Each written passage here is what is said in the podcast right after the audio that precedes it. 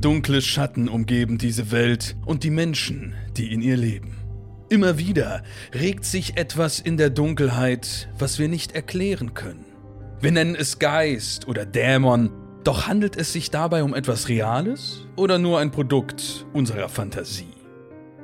Wir tauchen heute in diese Welt des Mysteriösen ein und suchen die Wahrheit in Ereignissen, die sich so oder ähnlich zugetragen haben oder die doch nur Fantasie sind. Ich lade euch ein, mit mir hinter die Lügen und Verschleierungen zu blicken und gemeinsam einen Teil der Wahrheit zu finden.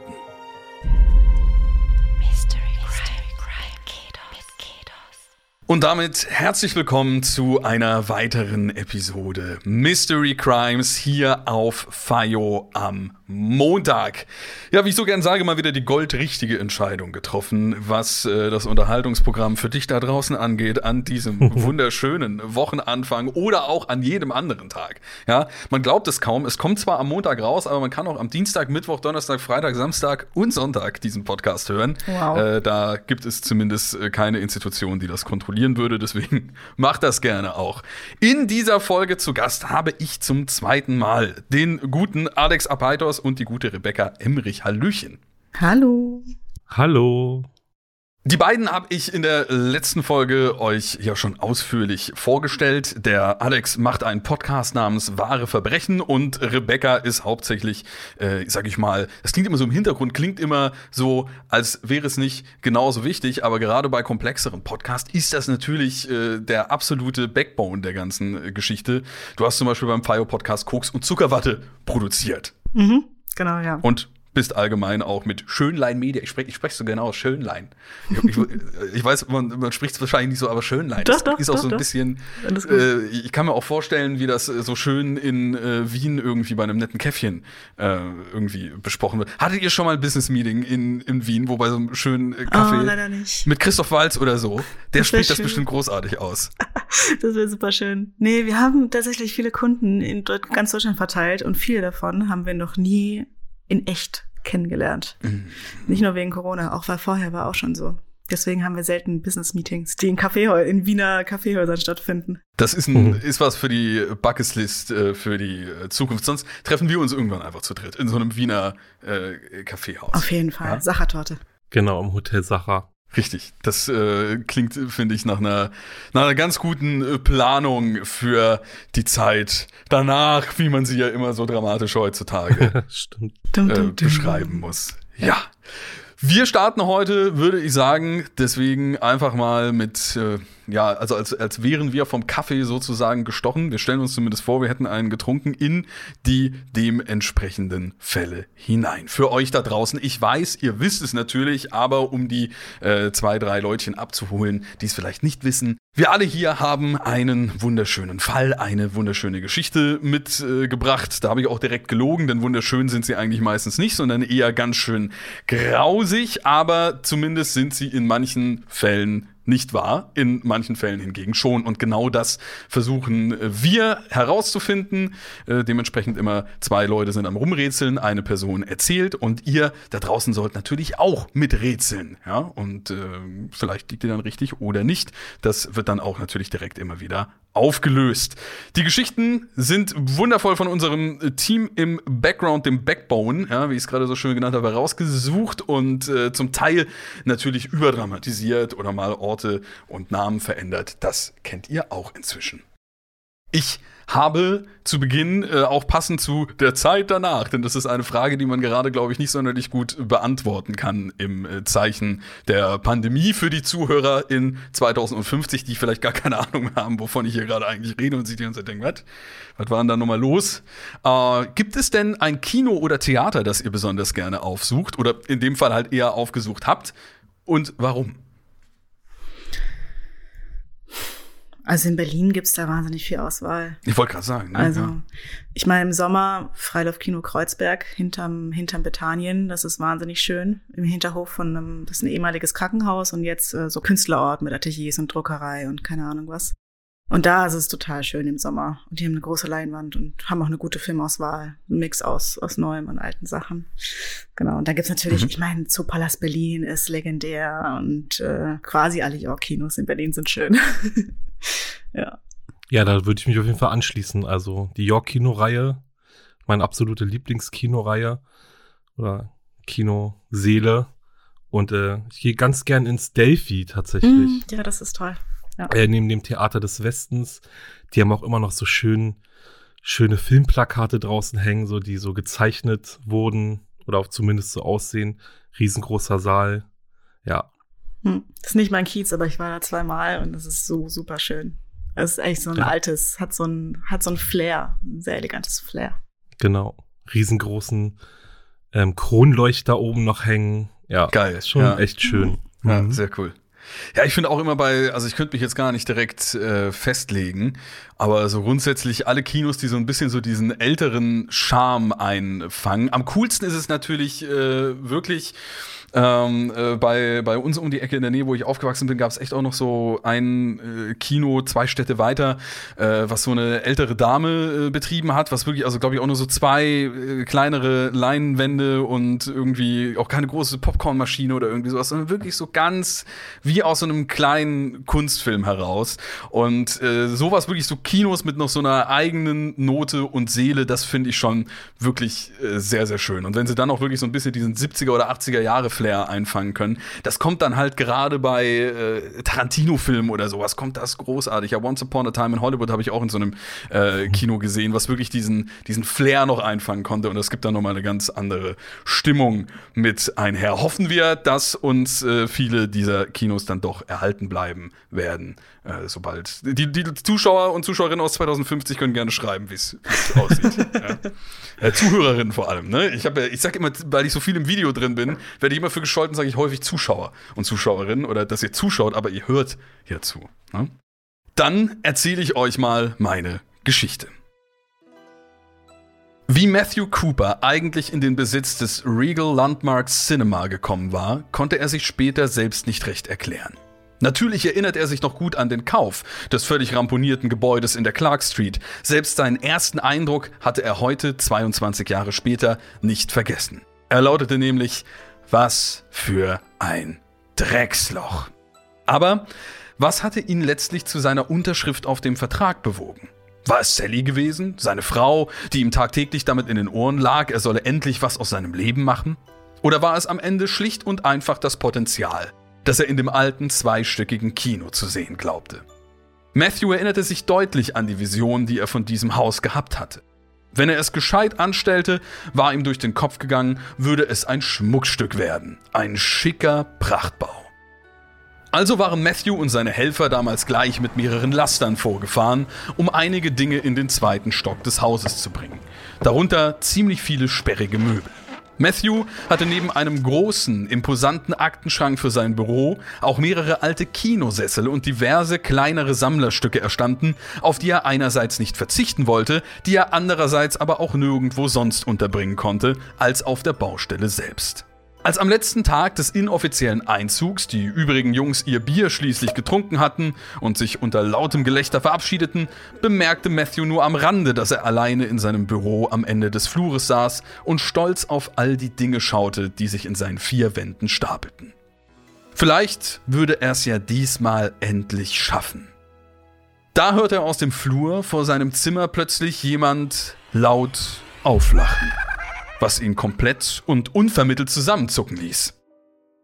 Es war ein gackerndes Lachen, fast schon ein Kreischen, das rein gar nichts mit dem zu tun hatte, was er von seinen Helfern normalerweise so gewöhnt war. Es klang schrill und hysterisch, als hätte jemand den Verstand verloren. Was zum Teufel, dachte Matthew. Sie wollten ihm wohl einen Streich spielen. Na was? rief Matthew mit pochendem Herzen. Wer von euch Pappnasen denkt, er könnte sich mit mir anlegen? Dabei riss er die Tür auf und starrte ins Leere. Der Korridor lag im Halbdunkeln, verlassen und still. Hallo? fragte er. Jungs? Niemand antwortete ihm. Matthew war tatsächlich allein. Das überprüfte er doppelt und dreifach. Er ging zwei Runden durch das Gebäude, lugte hinter Kisten und Schachteln und checkte sogar die Kinoseele, obwohl diese verschlossen waren.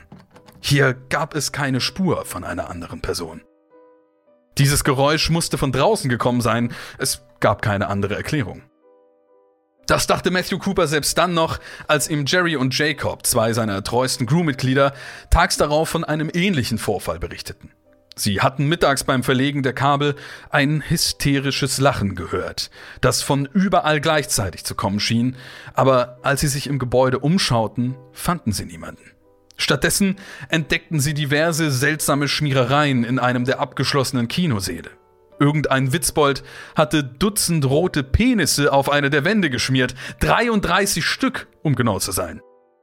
Die Vorfälle mehrten sich. Die Männer hörten mal seltsame Geräusche aus Matthews Büro, wenn dieser nicht da war, dann aus den Fluren und Kinosälen. Mal war es das schrille, gackernde Gelächter, dann ein Poltern von Schritten, als würde jemand durch das Kino gejagt.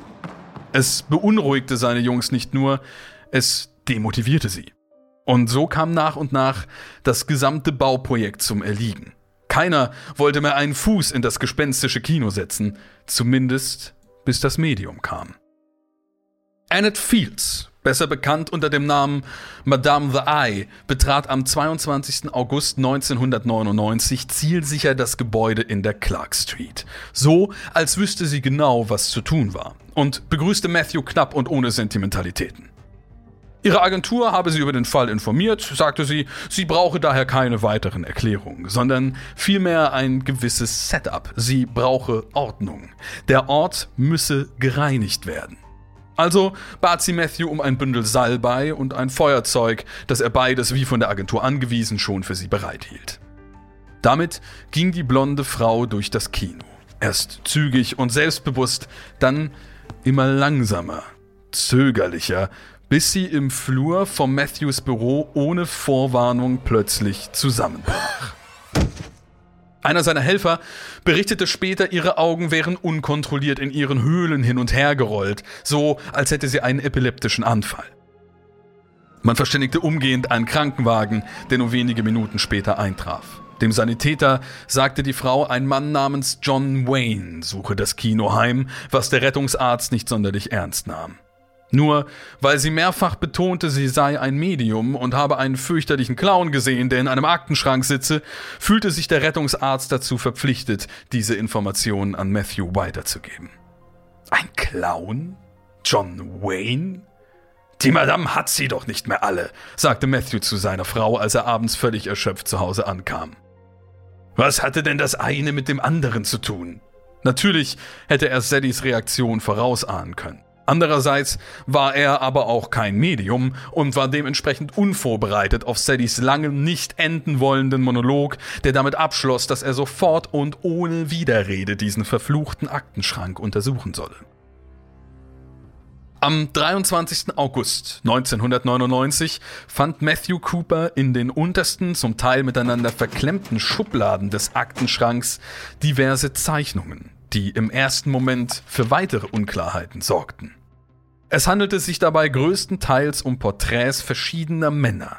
Manchen fehlten die Augen, anderen die Münder oder männliche Körper, die mit schwarzen eiligen Strichen auf das Papier geschmiert worden waren. Auf anderen Bildern war ein Clown in einem rot-weiß gestreiften Anzug zu sehen, der mit einem unmenschlich weiten Grinsen in die Richtung des Betrachters starrte. Auf Empfehlung der Agentur, die ihm Annette Fields vermittelt hatte, und dank Sallys redseligem Einfluss, wendete sich Matthew Cooper schließlich ratlos an den Verkäufer des Aktenschrankes und fand heraus, dass dieser einstmals dem Anwalt des berüchtigten Serienmörders John Wayne Gacy gehört hatte, der als Clown Pogo im Chicagoer Umland für Angst und Terror gesorgt und bis Mitte der 1970er Jahre über 30 junge Männer und Jungen getötet hatte. Als Gacy in die Todeszelle gekommen war, zeichnete er dort Porträts und Akte, um sich die Zeit bis zu einer Hinrichtung zu überbrücken und schenkte kurz vor Vollstreckung des Urteils die Skizzen seinem Anwalt, der bis zuletzt darum gekämpft hatte, Gacy als unzurechnungsfähig zu erklären. Diese Skizzen und Zeichnungen bewahrte sein Anwalt in dem Aktenschrank auf, bis er sie dort letztlich vergaß. Das klang jetzt schon fast wie eine Auflösung, ne, am Ende, aber hm. ob sie wahr ist oder nicht, diese Geschichte, das äh, müsst immer noch ihr entscheiden. Ich hätte gern so einen Buzzer. So, wenn ich, Ja? ja, wenn ich so in der Geschichte was höre, was ich denke, was falsch ist, dass ich dann da draufhauen kann. So, nee. Ich habe dich, ich hab dich auch einmal so ein bisschen äh, aufhorchen sehen aus dem Ja. Augenwinkel, als ich die Geschichte vorgelesen habe. Ja, äh, ja, Buzzer. Wäre eine hervorragende. Kannst mal drüber nachdenken, Okay. Ja, äh, schau, schau, das ist auch gut stimmungsmäßig für die Leute, die das irgendwie abends so zum Einschlafen oder irgendwie sowas hören, einfach so einen überlauten Buzzer einzubauen. ja, ich meine, wenn du schon True Crime am Abend zum Einschlafen hörst, dann musst du mit sowas rechnen. Also. Bist du hart gesotten, ja. Denke ich auch. Ja, abgesehen davon, ähm, ich, ja, ich muss wieder so eine Teil, ich glaube, es ist teilweise wahr. Ich glaube, ich, ich glaube, also diese Clown-Mörder-Geschichte kommt mir irgendwie bekannt vor. Mhm. Und jetzt ist halt die Frage, ist die ganze Geschichte mit dem Medium und dem Kino und so weiter drumrum wahr? Ich glaube nicht. Deswegen weiß ich jetzt noch nicht so ganz, wie ich das bewerten soll. Alex, was denkst du? Ja, also ich äh, habe den Fall ja tatsächlich schon mal behandelt von Pogo, dem Clown. Aha. Und äh, also da ist auf jeden Fall eine Vorteil. Wahrheit drin. äh, er hat auch gemalt im Gefängnis. Ich überlege jetzt nur gerade, hat er die Bilder seinem Anwalt hinterlassen? Ich glaube sogar, dass das auch wahr ist. Aber ich, ich bekomme das Kino da halt nicht mit rein, ne? Und Ja, diesen. Geist, der da gesehen wurde. Also wie du eben auch schon sagtest, Rebecca, ist auf jeden Fall eine Teilwahrheit mit bei. Und ah, ich tue mich ja immer so schwer mit Paranormalem, ne? Also ich meine, ich habe auch tatsächlich schon paranormale Fälle durchgenommen, aber irgendwie, also es packt mich immer so, aber Das können wir ja auch nicht kontrollieren. Das ist ja mehr so die, die Erzählung des Ganzen. Also ob das jetzt Mhm. äh, in, in den Geschichten dann wirklich Geister oder Dämonen oder sonst was waren, das ist ja immer was, was man, äh, wenn dann für sich selbst entscheiden müsste. Aber uns fehlt ja noch der wissenschaftliche Beweis äh, für, Ja. für solche Dinge. Ich habe noch schon wieder eine Ja, kolumbianische stimmt. Gruselgeschichte, die auch ein Element beinhaltet. Ah, okay. okay. Und zwar, ähm, ich habe mal mit einer ehemaligen Guerillera gesprochen, also einer Guerilla-Kämpferin. Die, äh, die waren monatelang im Dschungel und haben da zu einer Zeit in der Nähe von einem Dorf geschlafen, in einer kleinen Hütte. Und die hatten dann jede Nacht, drei Nächte hintereinander, immer einen, einen absoluten Rums auf dem Dach und dann so ein hysterisches Gackern, so wie du es beschrieben hast, Dominik, in deinem Text. Und sie wussten nicht, was es ist. Und dann irgendwann sind sie mal rausgegangen und haben dann so ein, so ein Federviech, wie so ein Truthahn gesehen draußen. Und ähm, das wusste ich damals auch nicht, aber es ist offenbar allgemeines Wissen in Kolumbien, dass äh, Hexen sich äh, sehr gut in Hühner, Truthähne etc. verwandeln können. Und dann war für alle war klar, okay, das ist die Hexe. Und dann haben sie ihr in der nächsten Nacht eine Falle gestellt und ähm, den Truthahn zwar nicht umbringen können, aber ihm die Schwanzfedern abgeschlagen. Und dann ist der Truthahn abgehauen. Und am nächsten Tag Mhm. ist die ganze Truppe ins Dorf gelaufen und da war eine Frau, die sie sehr, sehr böse angesehen hat und die im, die Haare waren so, zack, einmal diagonal abgeschnitten. Äh, Hast du das nur erzählt Ach, bekommen oder hast du diese Frau auch wirklich gesehen? Nee, ich habe das erzählt bekommen. Aber Okay, das hast du erzählt bekommen. Ja, ja, das, ich dachte mir jetzt gerade erstmal so, ja gut, der Truthahn dann, der arme Truthahn da Ja. irgendwie, aber äh, wenn diese Frau da danach wirklich äh, da stand, dann äh, kriegt das natürlich nochmal einen ganz anderen Twist hinzu. man muss die Stories immer so ein bisschen mit so ein bisschen, wie sagt man Ja, das? a- a Pinch grain of salt. salt. Ja, genau. Ja. Nee, Ja. Weil vielleicht werden mir die Sachen auch nur so erzählt, weil ich die, die leichtgläubige Gringa bin. Aber ja, die. Ähm, Interessant sind sie aber auf alle Fälle. erstmal Auf für jeden gute Fall. Ja. Schauergeschichten. Und deswegen dachte ich, weißt du, ja, ne, ich dachte erst, da kommt eine Hexe jetzt vor, weil die Geschichte Mhm. mir im Kopf rumgeschwirrt ist. Aber an sich, glaube ich, ist sie nicht wahr. Also was Okay. dem Kinobesitzer passiert ist, ist nicht wahr, Okay, also sage ich. Rebecca sagt erstmal nicht wahr, vorher warst du auch so ein bisschen im Mittelweg unterwegs, ne, dass du so gesagt hast, so, ja, die eine Sache könnte irgendwie. Und wir haben ja schon äh, zumindest von Alex äh, gehört, dass er wohl so einen, äh, zumindest den Clown möglicherweise kennen könnte, falls er denn vielleicht real ist. ja, ähm, den Clown ja. Ich meine, gut, es kann natürlich auch durchaus sein, dass der Anwalt sein Büro da hatte und die Bilder da einfach dann wirklich irgendwie oder irgendwie dieser Aktenschrank da in diesem Kino gelandet ist. Mhm. Ähm, ja, und Geräusche und. Ach, ich gehe mal, ich geh mal mit wahr. Ich meine, Okay. da ist jetzt so viel Wahrheit irgendwie drin, dass, ähm, ja, dass Mhm. der Rest vielleicht auch noch wahr ist. Es kann ja, wie gesagt, auch immer, auch selbst bei einer wahren Geschichte selbst ein bisschen überdramatisiert sein. Na Also klar, ihr ja. Also just for the record, ich glaube auch, dass die. Sache mit dem Clown wahr ist. Ich Okay. glaube noch nicht, dass die ganze, also unser Protagonist, dass das, was in unserem Protagonisten passiert ist, nicht wahr ist. Dann teile ich euch doch mal mit, wie viel denn wirklich wahr ist, denn die Geschichte ist wahr. Ja, auch direkt natürlich mit dem Clown den richtigen Riecher gehabt. Ich dachte mir auch schon fast, als ich die äh, Geschichte gelesen habe, dass äh, da möglicherweise ähm, der Clown schon bekannt sein könnte. Denn vor mittlerweile 22 Jahren kam der US-Amerikaner Robin Terry auf die Idee, das Art Theater in Auburn, Illinois zu kaufen. Das Theater 1946 erbaut, hatte lange Zeit leer gestanden. Die Renovierungsmaßnahmen starteten im Sommer 1999. Das machen wir sogar zeitlich von der Geschichte richtig in unserer Erzählung. Während Arbeiter im Inneren des Kinos mit dem Umbau der Kinoseele beschäftigt waren, hatte sich Robin Terry um den weiteren Erwerb von Einrichtungsgegenständen und Möbeln gekümmert. Dabei ersteigerte er unter anderem einen großen Schrank, den er vorläufig im zweiten Stock des Gebäudes unterbrachte. Die mysteriösen Vorfälle begannen in den daraufhin folgenden Tagen und Wochen. Zuerst hörten einzelne Personen Schritte und Stimmen in leeren Gängen und Räumen des Kinos, dann irgendwann sogar manisches Gelächter, das von überall gleichzeitig zu kommen schien. Robin beauftragte zwei HellseherInnen, den Ort zu analysieren. Das erste Medium berichtete, das Art Theater werde von einem Mann namens John Wayne heimgesucht und schilderte das Bild eines unheimlichen Clowns, der durch die Räume des Kinos schlenderte. Das andere Medium hörte nur Gelächter, das deutlich aus dem Schrank im zweiten Stock des Gebäudes drang. Robin Terry beschloss, das wuchtige Möbelstück genauer unter die Lupe zu nehmen. Da einige Schubladen verklemmt waren, musste er diese aufbrechen. Darin fand er die besprochenen diversen unheimlichen Skizzen und Zeichnungen, hm. unter anderem auch Porträt eines Clowns. Man riet ihm, den ehemaligen Besitzer des Schrankes ausfindig zu machen, um den Spuk zu beenden, und fand auf diesem Weg einen der Anwälte von John Wayne Gacy. Gacy hatte, wie in der Geschichte geschildert, vom Ende der 60er bis Mitte der 70er Jahre über 30 junge Männer und Jungs umgebracht, denen er meist zufällig begegnete. Bekannt wurde Gacy vor allem als Killer-Clown, weil er in einem selbstgenähten Clown-Kostüm Straßenfeste im Chicagoer Umland besuchte. Dort unterhielt er vorrangig kleine Kinder als Pogo, der Clown. In dieser Rolle tötete er allerdings nachweislich keine Menschen. Seine Anwälte versuchten ihn vor Gericht als Dr. Jekyll Mr. Hyde Fall darzustellen und plädierten auf unzurechnungsfähig, was jedoch keine Zustimmung des Gerichts fand. Man verurteilte ihn zum Tode. In seiner Zelle malte Gacy zum Zeitvertreib und verschenkte die Gemälde und Zeichnungen an einen der Anwälte, der diese Skizzen in seinem Schrank lagerte. Gacy wurde 1994 im Stateville Correctional Center hingerichtet. Der Spuk im Art Theater endete übrigens nicht mit der Entfernung der Bilder aus Robin Terrys Besitz. Noch heute hört man dort angeblich Stimmen flüstern und Schritte, wo niemand ist. Robin Terry witterte in dem Spuk eine neue Geschäftsidee und bietet mittlerweile nicht nur Horrorfilm-Screenings in dem Kino an, sondern Geisterevents, Seancen und unheimliche Lesungen, wie das dann halt so häufig ist. Schön äh, das Ganze kommerzialisieren. Äh, das hat man ja sowohl mit Hotels als auch Geisterhäusern und ähnlichem.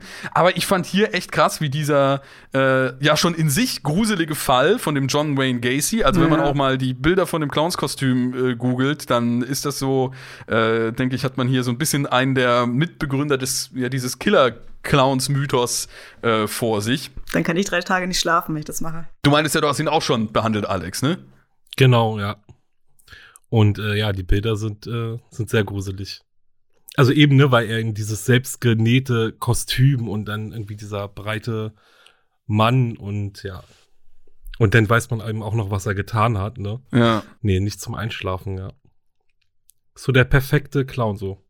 Killer-Clown. Immerhin hat das ja anscheinend nicht in diesem, äh, in diesem Kostüm äh, gemacht. Das äh, ja. Äh, macht es zumindest im, aus dem Horroraspekt ein bisschen ungruseliger. Ist natürlich trotzdem eine Aber das denken wir jetzt doch mal nicht. Das wissen wir nicht genau.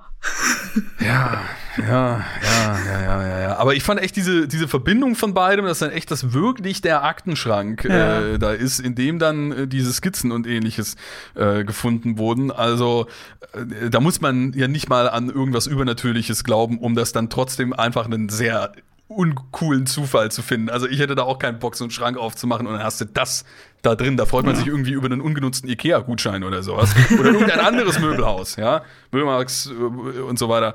Aber ähm, das, das würde ich auch nicht vorfinden wollen. Also ich finde, ihr lag da ganz, ganz gut, ganz gut drin. Nee, ich, hab, ich habe nicht gedacht, dass es wahr sein kann, dass der da wirklich dann zufällig diesen gleichen Akten Ja, stimmt, aber die, aber die Grundlage zumindest. Also ich gebe dir so einen halben Punkt, wenn wir Punkte Oh, danke. Ist mir wichtig, ja. Punkte. Ja. es ist schon wieder eine Marketingaktion. Also True ja. Crime Marketing, gute ja. Freunde. verdient da bestimmt reichlich mit. Ich werde auch irgendwann, äh, wir haben, wir haben leider kein festes Podcast-Studio für den Podcast. Sonst würde ich mir auch was überlegen, ja, wenn ich hier irgendwann mit aufhöre, dass dann da irgendwie noch was Schlimmes passiert, dass man dann so kleine Touren äh, durch das Podcast-Studio. Also nicht mit mir, nicht, mit, nicht, nicht so schlimm, ja. Ich würde mich nicht opfern für die, für die ganze Sache. Okay. sondern, sondern irgendwie so ein, ein Du bist jetzt auf Band, Dominik, jetzt kannst du auch nicht. Ja, ich weiß, ich weiß, ich überlege mir jetzt noch was Unverfängliches. Wir legen uns ein Maskottchen, ein Maskottchen zu für den Podcast, ein Stofftier und das verschwindet dann. So. Das reicht doch aus für die True Crime Fans da draußen und ist nicht ganz so gruselig. Schick dir Oder meinen wird zerfetzt aufgefunden. So, ja. okay. Ähm, lassen wir das Thema beiseite und äh, legen uns nie ein festes Podcast-Studio zu. Alex, wie sieht's ja. mit deinem Fall aus? Ich mach weiter mit meinem Fall. Ich habe auch eine einleitende Frage gleich. Und zwar, was war euer schlimmstes Urlaubserlebnis? Wenn ihr euch noch daran erinnern könnt, weil letztes Jahr war ja nicht viel mit Urlaub, aber. Mhm, mhm. Boah, da muss ich, ich glaube, ich, ich hatte noch nicht so wirklich eins, wo ich jetzt sagen würde, das war richtig schlimm. Ich bin da aber auch nicht so auf dem ähm, Meckerzug. Also wenn jetzt natürlich man bucht irgendwie ein Hotel oder sowas und das wäre wirklich komplett bescheiden und äh, gar nicht so, wie man sich vorgestellt äh, hätte oder hatte. Aber ich würde, nee, ich glaube, ich habe kein so ein richtig schlimmes Urlaubserlebnis. Maximal vielleicht so äh, früher, wenn man noch die Familienurlaube hatte und äh, wirklich so den, den ganz ungewollten Ausflug, ja, der dann auch wirklich viel zu lang geht. So im mhm. besten Fall noch wirklich in so einem Bus, der dann da irgendwie äh, 20 Mal um den Gardasee rumfährt. Das ist zwar schon cool, ja, Gardasee auch schön, schöner Urlaub auch da damals gewesen und so weiter. Aber äh, ich äh, weiß, dass ich das jetzt zu großen Teilen wahrscheinlich auch nur in Retrospektive sage und dass der jüngere Dominik damals vielleicht nicht zwingend so richtig, der immer auf die ganz großen Ausflüge Lust hatte. Das kann schon langwierig sein, aber schlimm ja. ist es nun auch nicht. Nee. So als, so als richtig gut gelernter Teenager dann noch, noch ein ja, paar genau, angucken. so äh, nee. ja. Mir fällt ehrlich gesagt nichts ein. Ist es schlecht? Ich war, also ich war einmal richtig, richtig krank und lag dann bei irgendwie 30 Grad und Luftfeuchtigkeit im Bett und konnte mich wirklich nur noch auf den Ventilator konzentrieren, also von einer Seite zur anderen. Und das war alles, was ich den ganzen Tag gemacht habe. Ich konnte nicht schlafen, ich konnte nicht trinken. Ich war, es war ganz schlimm. Aber das war jetzt, es war irgendwie so zwei, drei Tage und dann war das auch wieder vorbei es war jetzt nicht irgendwie Hotel gebucht und es ist, existiert nicht oder so. Es war mhm. alles im, alles im Luxusproblemrahmen, würde ich sagen. Okay. Ja. Na dann äh, erzähle ich euch mal von diesem Urlaubserlebnis hier. Ron Preston war schon immer ein zuverlässiger und fleißiger Mann gewesen. Kein Workaholic, aber stets pflichtbewusst. So kam es, dass er auch im Urlaub ganz ohne Wecker schon um halb sechs am Morgen aufwachte für gewöhnlich wäre er nun aufgestanden, um seinen Morgenkaffee zu trinken und sich für die Arbeit fertig zu machen. Doch dies war kein gewöhnlicher Tag, und so trat Ron auf den Balkon seiner Kabine im Kreuzfahrtschiff Rhapsody hinaus, um die frische Seeluft zu atmen. Dort auf dem Balkon sah Ron auch seine Tochter Lynn auf einer Liege dösen. Die 23-Jährige hatte noch dieselben Klamotten an, mit denen sie am Abend zuvor losgezogen war, um mit ihrem Bruder den Schiffsclub unsicher zu machen. Offensichtlich war es eine lange Partynacht gewesen. Da seine Frau Eva und sein Sohn noch schliefen, beschloss Ron, sich noch mal kurz hinzulegen. Als er nur kurz darauf die Augen wieder öffnete und auf den Balkon der Kabine hinausschaute, war Lynn nicht mehr da. Ron suchte zunächst in der näheren Umgebung und im Frühstückssaal nach seiner Tochter. Als er sie dort aber nicht fand, weckte er die restliche Familie. Nachdem auch eine gemeinsame Suche erfolglos blieb, wuchs die Sorge bei der Familie. Es sah Lynn so gar nicht ähnlich, ohne ein Wort allein loszuziehen. Sie hatte die überschwängliche Gastfreundschaft und Aufmerksamkeit des Bordpersonals von Anfang an als aufdringlich und seltsam empfunden. Auch deshalb hatte sie sich auf dem Schiff fast immer an ihren Bruder gehalten. Doch auch der war nun ratlos. Kurz entschlossen informierte die Familie den Kapitän, der das Schiff daraufhin erneut absuchen ließ. Auch diese Suchaktion blieb allerdings ohne Ergebnis. Die Rhapsody war inzwischen planmäßig vor der Insel Curacao vor Anker gegangen und hatte die ersten Gäste an Land gehen lassen. Die Prestons baten den Kapitän nun, niemanden mehr von Bord zu lassen, ehe Lynn nicht gefunden wäre. Der Kapitän lehnte das jedoch kategorisch ab. Er könne schließlich nicht hundert Urlauberinnen und Urlauber aus Verdacht festhalten. Ich gebe Ihnen mein Wort, dass sie nicht mehr an Bord ist, versicherte er der verzweifelten Familie. Er riet den Prestons, an Land zu gehen und auf der Insel zu suchen. Mit Sicherheit habe Lynn das Schiff bereits verlassen. Die Suche auf Curacao blieb jedoch ebenso erfolglos wie eine erneute Durchsuchung des Schiffs durch die Ermittlungsbehörden, die mittlerweile eingeschaltet waren. Dafür geriet einer der Schiffsmusiker in den Fokus der Ermittlungen, der in der Nacht zuvor mit Lynn getanzt hatte. Nach ihrem Verschwinden hatte er ihrem Bruder gesagt, wie leid ihm die Sache tue. Zu diesem Zeitpunkt hatten die Prestons Lynns Verschwinden aber noch gar nicht gemeldet. Woher wusste also der Musiker, dass sie vermisst wurde? Das wollten auch die Ermittler wissen, doch die Befragung des Musikers brachte keine neuen Ergebnisse. Er meinte, Lynns Bruder habe sich einfach in der Zeit vertan. Wer recht hatte, konnten die Ermittler nicht feststellen. Der Kapitän der Rhapsody kam letztendlich zu dem Schluss, Lynn müsse über Bord gegangen sein. Anders konnte er sich das Verschwinden der Jungfrau nicht erklären. Die Prestons wollten diese Erklärung allerdings nicht so einfach hinnehmen. Sie waren überzeugt, dass Lynn noch lebte und das Opfer eines Verbrechens geworden war. Wieder daheim schaltete sie die Presse ein, um den Fall und das Gesicht von Lynn im ganzen Land bekannt zu machen. Es dauerte nicht lange, bis die ersten Hinweise die Familie erreichten. Ein kanadischer Tourist war sicher, Lynn nach ihrem Verschwinden am Strand von Curacao gesehen zu haben. Es war vor allem die Beschreibung der jungen Frau, die die Prestons aufhorchen ließ. Der Kanadier beschrieb nämlich nicht nur Lynn selbst ziemlich genau, sondern auch ihre diversen Tattoos. Lynn habe ihn ansprechen wollen, sei aber von zwei Männern, die bei ihr waren, daran gehindert worden. Noch eindrücklicher war der Hinweis eines Seemanns. Knapp ein Jahr nach Lins Verschwinden suchte er ein illegales Bordell auf Curacao auf. Dort traf er auf eine junge Frau, die er zunächst für eine gewöhnliche Prostituierte hielt. Doch als die beiden für einen Moment alleine waren, bat sie um Hilfe. Sie haben meine Papiere, ich kann hier nicht weg, soll sie dem Seemann gesagt haben. Und? Mein Name ist Lynn. Als die Ermittlungsbehörden das Bordell einige Zeit später unter die Lupe nehmen wollten, existierte es schon nicht mehr. Das Gebäude war bis auf die Grundmauern abgebrannt. Das käme in diesem Geschäft durchaus öfter vor, wurde den Prestons gesagt. Schließlich heuerte die Familie den Privatdetektiv Frank Jones an, um auf eigene Faust auf Curacao zu ermitteln. Tatsächlich bestätigte der schon bald die Befürchtungen der Prestons, Lynn werde auf der Insel von Menschenhändlern festgehalten. Zum Beweis legte Jones neben Zeugenaussagen auch einige Überwachungsfotos vor. Zwar war die Frau auf den Bildern nur von hinten zu sehen, aufgrund der gut sichtbaren Tattoos erkannten die Prestons sie aber dennoch als ihre Tochter. Die Lage auf der Insel sei gefährlich, erklärte Jones. Daraus wolle er kein Hehl machen. Dennoch versprach er, alles in seiner Macht Stehende zu tun, um Lynn zu befreien. Drei Wochen später bekommt Ron einen Anruf. Am anderen Ende der Leitung meldet sich eine tiefe, raue Stimme, die Ron nicht kennt. Diese Stimme gehört zu Tom Buckholz. Er ist Teil von Jones Team auf der Insel und er hat keine guten Nachrichten. Tatsächlich habe niemand auf der Insel Lynn gesehen, sagt Buckholz. Das Haus, in dem sie angeblich gefangen gehalten werde, gehöre einer völlig arglosen Familie. Und Frank Jones? Der verbringe die Tage auf Curacao vor allem an der Bar oder am Strand. Lange wollte Buckholz es selbst nicht wahrhaben, aber nun ist er sicher. Frank Jones ist ein Betrüger. Zu diesem Zeitpunkt hat Jones den Prestons und einer wohltätigen Organisation schon rund 200.000 Dollar für die Befreiung von Lynn abgeknöpft. Und tatsächlich, die Zeugenaussagen der Einheimischen hat er sich erkauft, die Fotos gefälscht, all das räumte er vor Gericht schließlich selbst ein. Vier Jahre nach Lynns Verschwinden wird Jones wegen Betrugs zu einer mehrjährigen Haftstrafe verurteilt.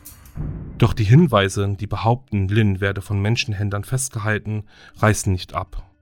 Bis heute wissen die Prestons nicht, was sie glauben können oder glauben wollen. Nur eines steht für die Familie fest. Solange sie keinen Beweis dafür haben, dass ihre Lynn nicht mehr lebt, werden sie nie aufhören, nach ihr zu suchen.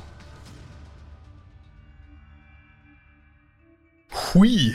Oh. Ja, was, was, für ein schlimmer Fall. Also, äh, äh, weil, ja, weil es so irgendwie so nah nah dran war und ich direkt irgendwie dann schon meine zwei Männern und sowas dann dachte und als es dann mit dem Bordell dazu kam, es ist so, so Menschenhandel und sowas ist wirklich ja so ein, so ein abgrundtief widerliches Thema, dass Ja. äh, man da gar nicht äh, drüber nachdenken möchte. Über vieles hier natürlich nicht, aber irgendwie äh, fand ich das gerade aus dem schönen Urlaub äh, irgendwie eine junge Frau dann so rausgerissen und habe mich dann aber die ganze Zeit gefragt, wo kommt, wo kommt hier der Twist ins Mysteriösere rein, weil das klang bis dahin wie so ein knallharter Kriminalfall, Ja. äh, der ja, der einfach schlimm in sich ist, aber äh, dass dann jetzt da die Eltern äh, wohl anscheinend noch in dieser absoluten Unsicherheit drin sind, dass sie überhaupt nicht wissen, was zu glauben ist. Also ich habe mich erstmal gefragt, warum diesen Privatdetektiv erst ein Jahr später anheuern. Also da ist ja schon ein Jahr irgendwie in etwa vergangen, äh, wo Lynn von diesem Schiff verschwunden ist. Und äh, vor allem dann, sobald diese Infos und diese angeblichen Fotos da gewesen wären, wäre das ja schon auch ein, sage ich mal, ein Fall gewesen, wo ja an irgendeiner Stelle, oder das werden sie ja bestimmt auch äh, gemacht haben, wo einfach auch ja die irgend- irgendeine Regierung oder irgendeine übergreifende Organisation da mal hätte ansetzen müssen. Also das überlässt man ja nicht irgendeinem so Privatdetektiv da möglicherweise äh, die die Lin aus äh, den Klauen dieser Menschenhändler zu befreien. Also das kommt mir noch irgendwie sehr spanisch vor, dass so gar keine Rede äh, von ja irgendwas in dieser Richtung und irgendeiner einer regierungsmäßigen Autorität stattfand. Aber das finde ich gar nicht so unglaubwürdig. Also gerade so das erste Jahr versucht die Polizei davon zu überzeugen, äh, sich das, das ernst zu nehmen, äh, die Mhm. Leute zu interviewen, ähm, Hinweisen nachzugehen, ruhen gelassen, gehofft, dass sie arbeiten, warten. Das, da kann schon ein Jahr vergehen und dann irgendwann gesagt, so nee, desillusioniert, wir machen das jetzt selber. Und äh, dann hier einen Privatdetektiv, der ja leider falsch war, in die Mitte. Das kann ich mir schon vorstellen. Also das ist, glaube ich, Ja. nicht der Punkt. Obwohl an der Geschichte finde ich eigentlich keinen Punkt, den ich nicht so richtig glaube.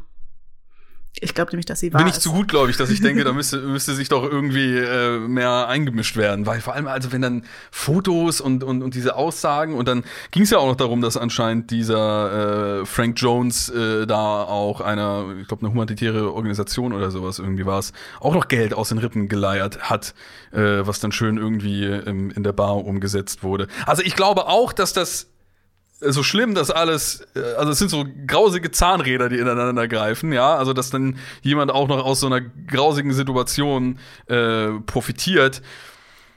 Äh, klar, also ich finde jetzt auch kein, mich, mich irritiert nur dieser Punkt, dass wenn das ein gewisses Aufsehen erreicht hat oder man gewisse Punkte wie diese Fotos hat, ob sie jetzt irgendwie gefälscht waren oder äh, wirklich erstellt, dass sich dann da keine äh, nichts oben drüber noch eingemischt hätte in irgendeiner Art und Weise. Gerade von so einer Kreuzfahrt runter, das ist ja schon auch so eine, sag ich mal, sehr reißerische äh, Meldung, die ja auch Leute irgendwie recht schnell bewegt. Hm. Also ich finde die Geschichte, ich, Ja. irgendwie kommt mir auch dieses, dieses Bild vom Anfang, die Frau auf der Liege, wo der Vater seine Tochter noch sieht. Irgendwie kommt mir das ultra bekannt vor. Vielleicht habe ich den Fall schon mal gelesen. Ähm, ich weiß nicht, ob das jetzt mein, äh, meine Wahrheitsfindung behindert. Aber ich glaube, der Fall ist wahr. Ich sag auch wahr. Ja, Ja, dann löse ich auf, ne? klär uns mal auf. Mhm. Also der Fall ist wahr. Yes. Na guck. Also schlecht für Lynn, schlecht für Lynn, aber gut. ja, Schlecht, ja, ja. schlecht für Lynn und ihre Familie, ja. Aber Lynn heißt in Wirklichkeit Amy Lynn Bradley und verschwand im Jahr 98 spurlos von dem Royal Caribbean Kreuzfahrtschiff Rhapsody of the Seas. Im Laufe der Jahre gab es immer wieder Hinweise darauf, dass sie Menschenhändlern zum Opfer gefallen sein könnte. Tatsächlich ist Amys Geschichte ungewöhnlich, aber nicht einzigartig. Jedes Jahr verschwinden durchschnittlich 20 Menschen auf Kreuzfahrten. Bestsellerautor Sebastian Fitzek hat dem Phänomen sogar einen Thriller gewidmet mit Passagier 23. Mhm. Einige vermissten Fälle auf Kreuzfahrten gehen nachweislich auf Suizid zurück. Andere sind das Resultat von Unfällen. Aber in rund 30 Prozent der Fälle gibt es tatsächlich keinerlei Hinweise darauf, was mit den Vermissten geschehen ist. Hm. Was Amys Fall außergewöhnlich macht, sind die vielen verschiedenen Hinweise darauf, dass sie in der Karibik festgehalten wird. Die wichtigsten dieser Hinweise finden sich auch in der Geschichte jetzt wieder. Der letzte ging 2005 ein, obwohl sie aus ganz unterschiedlichen Quellen stammen, passen die Hinweise aber scheinbar perfekt zueinander. Und ergeben ein durchaus glaubwürdiges, wenn auch düsteres Gesamtbild. Eine Verbindung zum Betrüger Frank Jones konnte aber ausgeschlossen werden. Wurde Amy also entführt und in der Karibik zur Prostitution gezwungen? Verfechter dieser Theorie verdächtigen den Musiker tatsächlich, mit dem Amy auf dem Schiff gefeiert hat, etwas mit dem Verschwinden zu tun zu haben. Und die Frage ist, könnte er Amy von Bord gelockt und sie auf Curacao an Menschenhändler übergeben haben? Ähm, ja, das lässt sich sicherlich nicht mit einer letzten Gewissheit ausschließen. Konkrete Anhaltspunkte dafür gibt es allerdings nicht. Und Kritiker dieser Theorie wenden außerdem ein, dass es für Menschenhändler ein gewaltiges Risiko wäre, ausgerechnet eine junge weiße Amerikanerin zu entführen, die noch dazu mit ihrer Familie unterwegs ist. Hm. In den letzten Jahren ist es wieder still geworden um den Fall um Amy Bradley. Ihre Familie hat trotzdem die Hoffnung nie aufgegeben, irgendwann die Wahrheit herauszufinden. Hui. Hui. Ja, das dachte ich mir auch, dass das eigentlich ein großes äh, Risiko ja darstellen sollte, wobei man sich das System dahinter äh, ja schon vorstellen äh, könnte, gerade um ähm, äh, ja, das ist echt äh, widerlich darüber zu sprechen, aber um hm. dann gerade irgendwie eben äh, diese junge Frau da aus dem Kreuzfahrtschiff eben auch als äh, für die für die Kundschaft als was Exotisches vielleicht zu präsentieren, ja, also dass dieses Risiko eingegangen wird, äh, weil es sich dann eben für diese Menschenhändler vielleicht auch äh, dementsprechend rechnet, also grausige, grausame äh, Vorstellungen und egal in was für eine Richtung ist es ja wirklich auch muss das ja unfassbar für die Eltern sein. Also mhm. du musst dir ja mal echt vorstellen, du hast da einfach einen Urlaub gemacht. Allein wie du dich ärgern wirst, dass du diesen Urlaub gemacht oder angegangen hast, wirst nie wieder auf irgendein Kreuzfahrtschiff gehen und äh, dass sie einfach nicht wissen, wo äh, ihre Tochter ist. Also äh, äh da äh, kann man kann man nur hoffen, dass sie sich vielleicht einfach absetzen wollte und irgendwie eine keine Ahnung eine Kaffeerösterei mhm. aufgemacht hat oder sowas. Das würde ich dir irgendwie wünschen. Hui, hui, hui. Ich habe ja den ja. Kapitän in Verdacht. Der war sich so sicher, dass sie schon an Land ist. Dass das sie schon weg ist, ja, ne? Das ist, das ist alles so komplett korrupt, mhm. das ganze äh, Kreuzfahrtsystem da dahinter, dass sie sich da irgendwie, ja. sag ich mal, die ähm, ja, passendsten Damen für, für ihre Machenschaften aussuchen oh, und dann so da runterschleudern. Ja, wirklich, ne? Also das oh. ist. Ich, ich, will, will gar nicht drüber theorisieren, weil es wirklich ekelhaft ist, das so auszusprechen. Das ist so richtig so. Bläh. Hm irgendwie Mund äh, reinigen. Ich sag dann immer ganz gerne nach solchen Geschichten äh, äh, irgendwie, hey, hoffentlich hast du irgendwie ein bisschen was Entspannteres für uns. Also es kann jetzt gerne irgendwie um Aliens oder, oder sowas gehen, Rebecca, ja, in deinem Fall. Dass wir da so ein bisschen Thema. weniger Realitätsbezug haben und weniger in die menschlichen Abgründe schauen müssen. Sollen wir mal mit dem nächsten Fall weitermachen? Gucken, ob es uns dann mhm. besser geht. Gerne. Die Frage vorab, hattet ihr bei einem Medikament schon mal schlimme Nebenwirkungen? Ja, so ganz schlimme Nebenwirkungen noch nicht. Also ich nicht. Also so eine kleine allergische Reaktion von einem Antibiotikum, aber jetzt ganz dolle Nebenwirkungen nicht. Nee, nee. Also ich nicht. Ja, nee, nee, auch nichts irgendwie krasses, was ich wüsste. Ich äh, hatte auch, also zum Glück inzwischen deutlich weniger äh, hier und da gut mit Heuschnupfen äh, zu kämpfen. Und da äh, ist es ja wirklich so ein bisschen, dass wenn du die verschiedenen ähm, äh, Präparate, die es da gibt, eben Tabletten in verschiedenen äh, Stärken. Ich bin zum Glück, wenn ich irgendwie was baue, mit sehr, sehr leichten inzwischen ausgekommen, aber schon irgendwie eine Stufe drüber machen ja irgendwie schnell auch irgendwie so müde. Und das ist was, was ich jetzt nie so mega krass mitbekommen habe, aber wo ich mir dann schon immer dachte, oh, da habe ich wirklich keinen Bock drauf. So, also dann, dann renne ich lieber mit verschnupfter Nase und irgendwie niesend durch die Gegend, als äh, dass man da komplett irgendwie ausgenockt wird von. Und ich glaube, wenn man das richtig krass hat und es gar nicht ohne geht, dann kann das ärgerlich sein. Aber jetzt auch nichts, was ich so firsthand überkrass mitbekommen hätte. Nee. Zum Glück. Das ist ja was, da kann man, kann man froh sein, wenn man da noch nicht große Erfahrung mit gesammelt hat. Nee, ich kann mich auch nicht an, an so eine Situation erinnern, aber es geht jetzt um einen jungen Mann, der nicht so viel Glück hatte. Wahrscheinlich. Mama, reg dich bitte nicht auf, ja? Es ist alles okay soweit, aber ich bin überfallen worden. Kurz stockte Silke der Atem. Sicher, es ging ihrem Sohn offensichtlich gut genug, um anzurufen. Trotzdem fiel es ihr schwer, sich nicht aufzuregen angesichts solcher Neuigkeiten. Silke hatte sich von vornherein gewundert, als Lennart ihr eröffnet hatte, dass er mit Freunden für zwei Wochen nach Bulgarien in den Strandurlaub fahren wollte. Das war eigentlich nicht seine Art. Wenn Lennart mal ein paar freie Tage hatte, dann ging er normalerweise wandern oder klettern. Silke konnte sich an keinen einzigen Strandurlaub erinnern, den ihr Sohn jemals gemacht hätte. Aber irgendwie hatten seine Kumpels ihn überredet und grundsätzlich war ja auch nichts daran auszusetzen. Lennart schien die Auszeit zu genießen. Er war stets gut gelaunt, wenn er sich bei Silke in Deutschland meldete. Nun erläuterte Lennart seiner Mutter aber, dass er in der Nacht zuvor in einer Bar in Streit geraten war. Um Fußball sei es gegangen. Nichts Wildes also. So hatte Lennart die Sache jedenfalls eingeschätzt. Doch auf dem Rückweg ins Hotel war er dann angegriffen worden. Ob der Überfall tatsächlich in Verbindung mit dem Streit stand, wusste er nicht. Er ging aber davon aus. Er solle sich in Acht nehmen, hätten die Typen in der Bar gesagt. Man könnte schon für ein paar Euro Leute anheuern, um einen wie ihm eine Lektion zu erteilen. Zum Glück war das Ganze halbwegs glimpflich für Lennart ausgegangen. Allerdings hatte er während des Handgemenges einen Schlag aufs Ohr bekommen und klagte nun über Schmerzen. Auf Silkes Rat hin suchte Lennart am nächsten Tag einen Arzt auf, der einen Trommelfellriss feststellte. Das war ein Problem, denn in wenigen Tagen sollte die Gruppe die Rückreise antreten. Mit einem beschädigten Trommelfell konnte Lennart aber nicht fliegen. Er entschied sich also, noch einige Tage länger in Bulgarien zu bleiben, um seinem Ohr Zeit zum Heilen zu geben. Im Krankenhaus wurde Lennart ein Antibiotikum verschrieben. Das sollte Infektionen vorbeugen.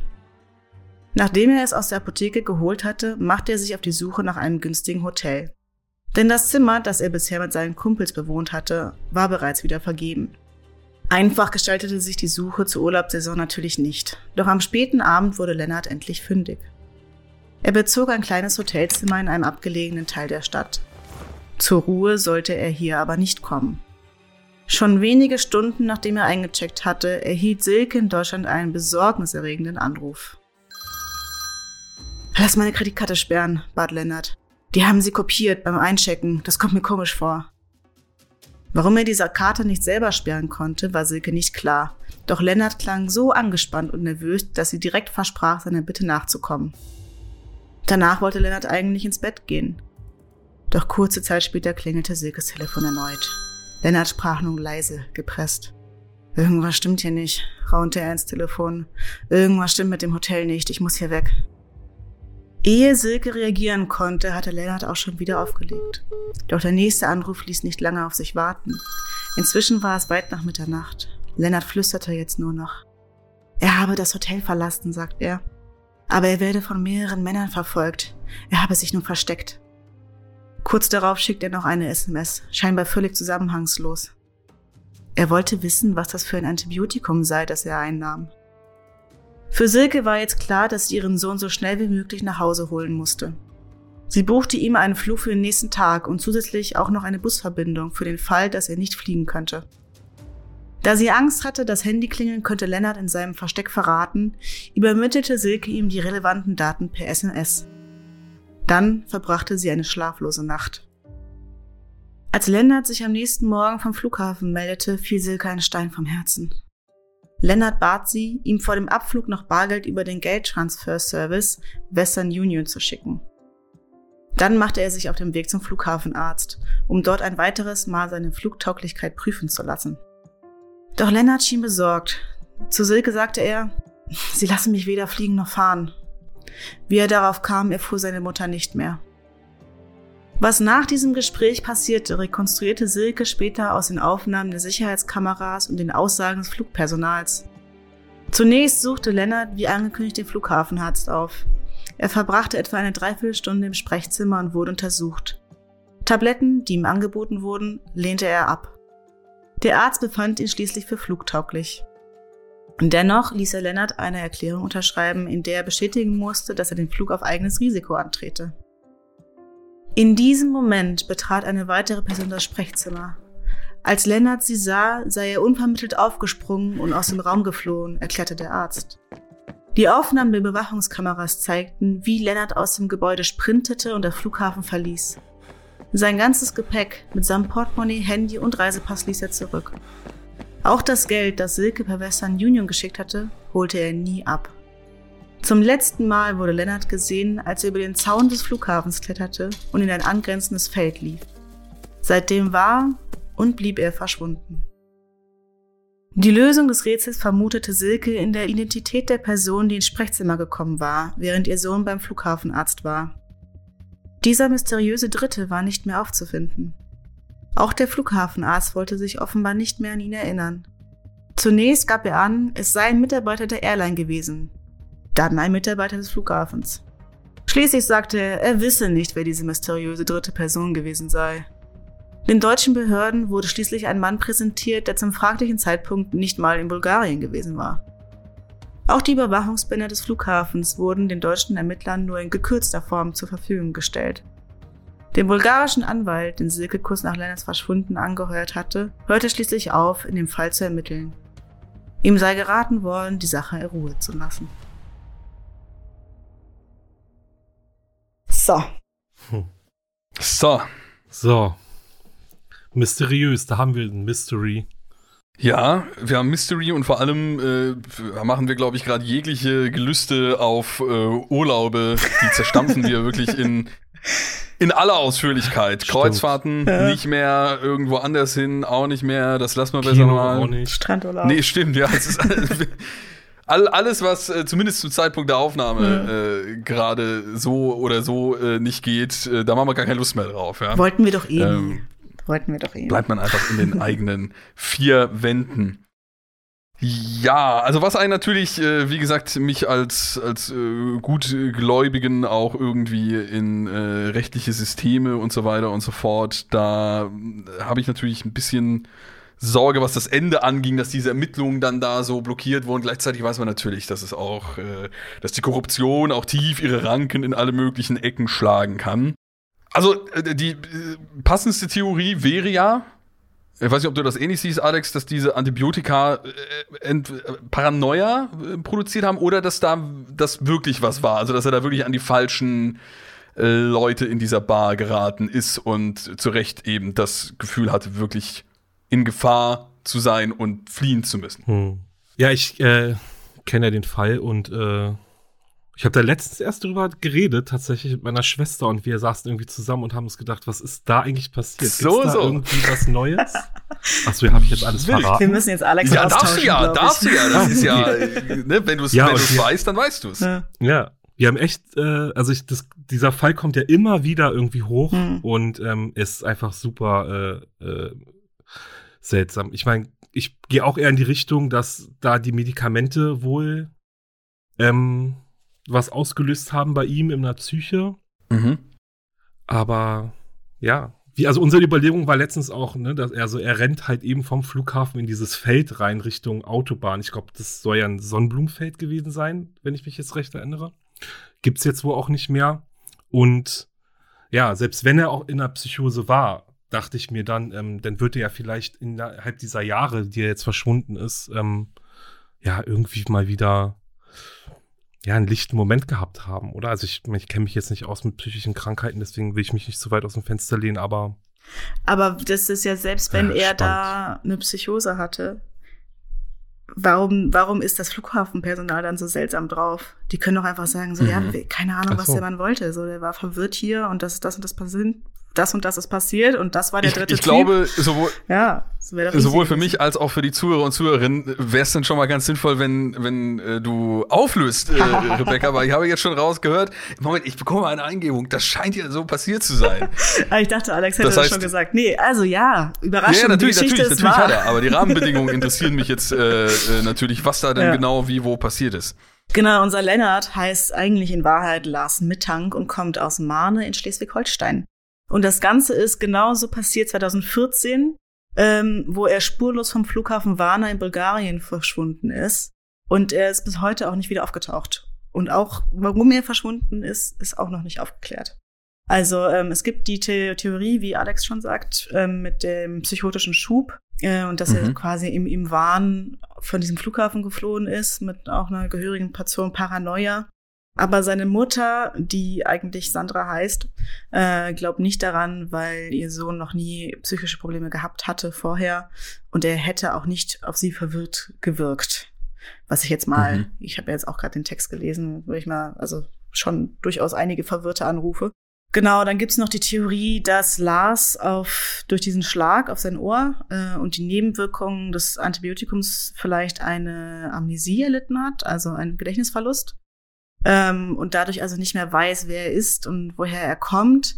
Er hat aber halt auch seine Mutter angerufen, also hm. und gewusst, dass, ja. dass sie ihm helfen kann.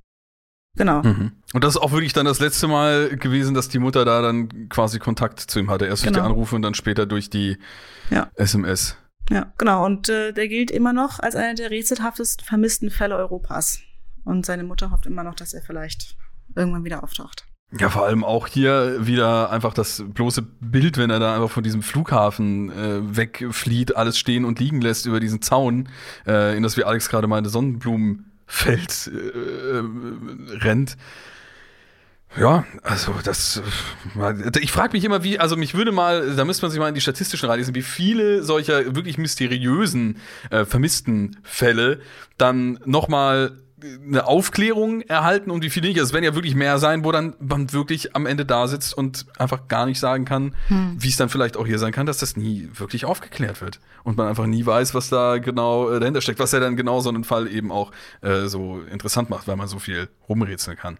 Ja, und ich denke mal, also ich meine, die Fälle, die wir jetzt hatten, waren halt auch ne, Europäer, Amerikaner, wahrscheinlich weiß, wahrscheinlich privilegiert. Aber wenn irgendwie in, ähm, weiß ich nicht, in Kanada verschwinden ja sehr viele Native American äh, Frauen Mhm. und, und äh, Mädchen und dann wird das einfach abgetan. Also ich denke mal, wir kriegen Klar, halt. das sind die Fälle, von denen man Mhm. reißerisch äh, eben dementsprechend mitbekommt, Ja. weil sie sich eben auch Ja. so erzählen lassen und nach dem, nach dem Maßstab, ach, das hätte mir ja genauso auf diesem Kreuzfahrtschiff oder so passieren Ja, können. genau. Und ich glaube, es ist auch, weil es vielleicht seltener sogar vorkommt, dass jetzt, jetzt hier der Lars aus äh, Warne verschwindet, dass sie deshalb auch so, dass da so eine große, fast eine Community drum gibt, ne? Wie du sagst, Alex, dass man sich Mhm. darüber unterhält und dass man irgendwie versucht, das zu lösen, weil man Ja. sich auch identifizieren kann, Ja. sicherlich ein bisschen. Aber ja, genau. Aber krasse Dass Geschichte. der Fokus auf solchen Geschichten nicht immer, nicht immer äh, gleich äh, gerecht Nee. äh, verteilt ist. Das so wie Ja, nee, das ist leider klar. nicht. Da hast du vollkommen Ja. recht, Rebecca. Okay. Meine Lieben, hiermit sind wir auch schon wieder am Ende unserer äh, zweiten gemeinsamen Episode angelangt. Ja, ein äh, drittes Mal darf ich euch hier nächste Woche noch äh, begrüßen. Äh, nachdem wir euch da draußen dann alle Urlaubsziele und das Kino malig gemacht haben, werden wir dann da keine Ahnung mit Supermärkten weitermachen, dass man sich da auch nicht mehr reintraut. Ja. Und äh, alles, was so äh, dazugehört, äh, damit wir dann alle nur noch gemeinsam in der Ecke schlottern. Nein, es ist ja nicht. Wir härten uns ja auch, ist ja auch so ein bisschen, bisschen abhärten, ja, äh, was hier dann irgendwie äh, passiert. Und ich bin mir sicher, wir gehen alle gestählt hier äh, heraus und äh, hoffen, dass es euch äh, natürlich trotzdem in einem gewissen Maße unterhalten hat, dass ihr euch von uns unterhalten gefühlt habt und dass ihr eine gute Zeit hier mit dem Podcast hattet. Ihr könnt äh, beim Alex bei seinem Podcast Wahre Verbrechen äh, vorbeischauen und äh, bei Rebecca bei dem Fire Podcast Koks und Zuckerwatte, den sie produziert hat. Und äh, allgemein habt ihr hoffentlich die letzte Folge gehört. Da haben wir nochmal mehr zu den beiden erzählt und genau so geht es dann mit weiteren Fällen nächste Woche wieder weiter. Vielen lieben Dank fürs Zuhören und bis zum nächsten Mal. Tschüsschen. Tschüss. Tschüss.